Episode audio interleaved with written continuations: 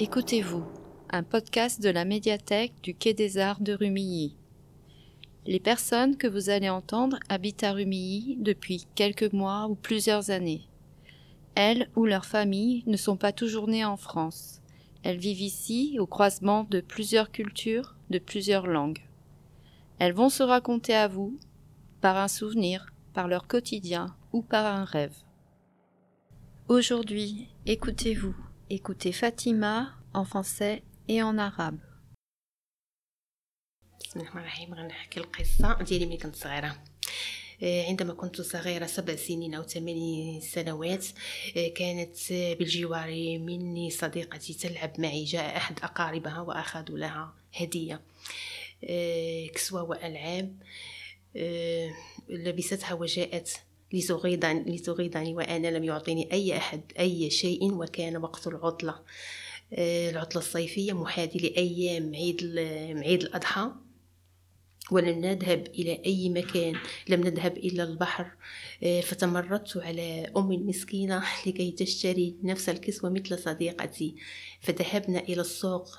الأسبوعي فاخترت كسوة غالية الثمن وأمي تريد أن تشتري لوازم المنزل الأسبوعية من خضر وفواكه لإخوتي فأقررت أن أشتري أنا قبل أن تصرف النقود. فذهبنا إلى مكان الملابس فقست الأولى والثانية والثالثة حتى أعجبتني واحدة وأمي لم ترد أن تشتريها إلي. Euh, j'étais petite, euh, 7 ans, euh, 7 ans ou 8 ans, mon amie ou ma copine qui habite près de moi, euh, quelqu'un de ses parents est venu, il est porté une chemise très belle. Il est venu à moi pour me provoquer, me provoquer et moi, aucun ne me porte quelque chose.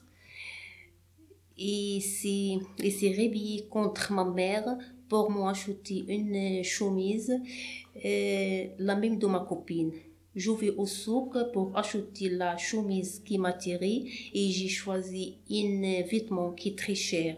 Et ma mère, elle ne veut pas acheter parce que trop, euh, trop cher. Et besoin, et besoin d'acheter quelques liqueurs de, de la maison. De la, euh, pour toute la semaine, des fruits, légumes et quelques qui besoin pour la maison.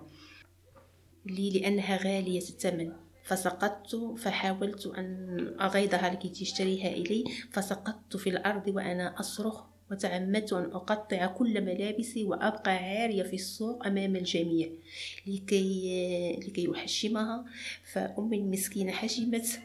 بدل أن أشتري واحدة اشتريت اثنين واحدة لألبسها والثانية للعيد. وأمي لم تشتري لوازم المنزل بل اشترت القليل منها.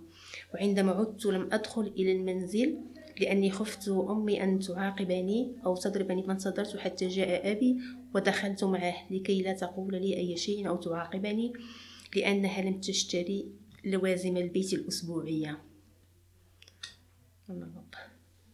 Et j'étais me réveille avec ma mère et je me suis coupé les vêtements et je me reste torse nu et je me obligeais ma mère pour acheter quelque euh, le chemise que, que je me que je me préfère euh, et je j'achetais deux un pour habiller tout de suite et l'autre pour la fête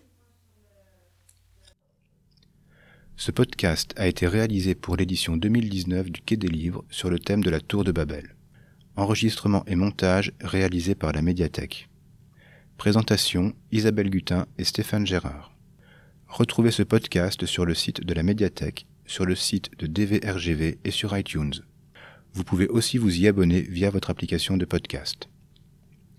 Nous remercions l'espace Croiselet pour nous avoir permis de rencontrer les participantes et participants de son atelier sociolinguistique mené par Véronique Chaffanjon.